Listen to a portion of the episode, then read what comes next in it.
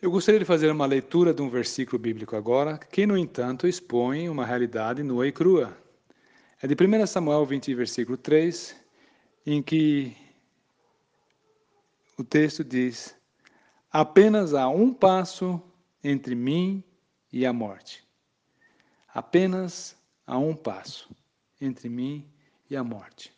Essas palavras foram de Davi, que estava sendo perseguido politicamente pelo Saul que queria a todo preço matá-lo, e ele corria iminente risco de morte. A qualquer momento ele podia cair numa armadilha e seria o fim dele. Ele expõe o risco que ele estava sofrendo com essas palavras: apenas há um passo entre mim e a morte. Nesse domingo à noite, minha filha tirou o celular da bolsa e, começando a flipar pela internet, ela logo falou para mim: Pai, sabe quem morreu? Kobe Bryant, o jogador de basquete. Foi numa queda de helicóptero e as, as manchetes dos, da mídia desde então têm realçado essa, esse, essa perda de circunstância. O acidente não foi ainda esclarecido totalmente.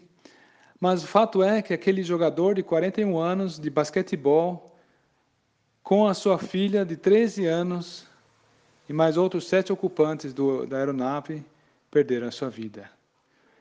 Ele, particularmente, Kobe Bryant, foi um atleta de sucesso. Ele alcançou a fama e a riqueza. Ele até mesmo era casado e tinha três filhos. Porém, o que ele levou disso tudo para o além? As vitórias, a honra, a fama, o dinheiro, a família. Tudo agora já não era mais a parte de Kobe Bryant. Ele deixou essa, esse mundo, ele foi para o além, da mesma forma como ele veio a esse mundo. 1 Timóteo 6, versículo 7 nos diz que nada trouxemos desse mundo e nada vamos levar.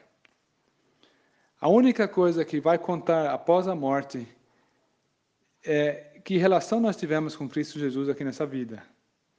Nós o abraçamos como nosso Salvador pessoal. Nós nos apropriamos da sua morte intercessória na cruz. Ele morreu pelos meus e pelos seus pecados na cruz. Ele levou sobre si, ele julgou, ele levou sobre si a minha condenação. Porque a Bíblia nos adverte que o salário do pecado é a morte. Romanos 3, versículo 23. E essa morte implica estar uma, numa eterna alienação de Deus. E Deus não vai passar por alto sobre os nossos pecados. Antes, pelo contrário, Ele vai exigir prestação de contas. E é por isso que nós precisamos de Jesus. Jesus é a única solução, é o único homem mediante o qual nós podemos confessar os nossos pecados e ter a certeza de que os nossos pecados serão perdoados. Porque a justiça de Deus vai imputá-los a Ele naquela sua morte de cruz. Porém, quem não toma essa providência, quem, por assim dizer, rejeita a Cristo como Salvador, ele há de deparar com ele outra vez, mais adiante, só que dessa vez na condição de juiz.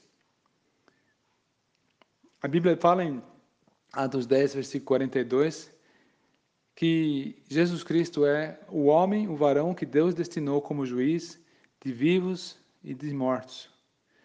Por isso a questão central que eu quero deixar no ar agora é: Jesus, é teu Salvador ou será teu juiz? Atos 17, versículo 30, nós lemos que Deus ordena aos homens que todos em todo lugar se arrependam, porque Ele estabeleceu um dia no qual há de julgar o mundo inteiro com justiça mediante o homem que predestinou, mediante Jesus Cristo. Nenhum outro, senão o próprio Jesus Cristo, que hoje quer ser teu Salvador. Apenas há um passo entre mim e a morte. Para morrer, basta estar vivo. E quando ela chegar, você está preparado? Aceite a Jesus Cristo como seu Salvador. Reflita sobre isso e coloque a sua vida em ordem.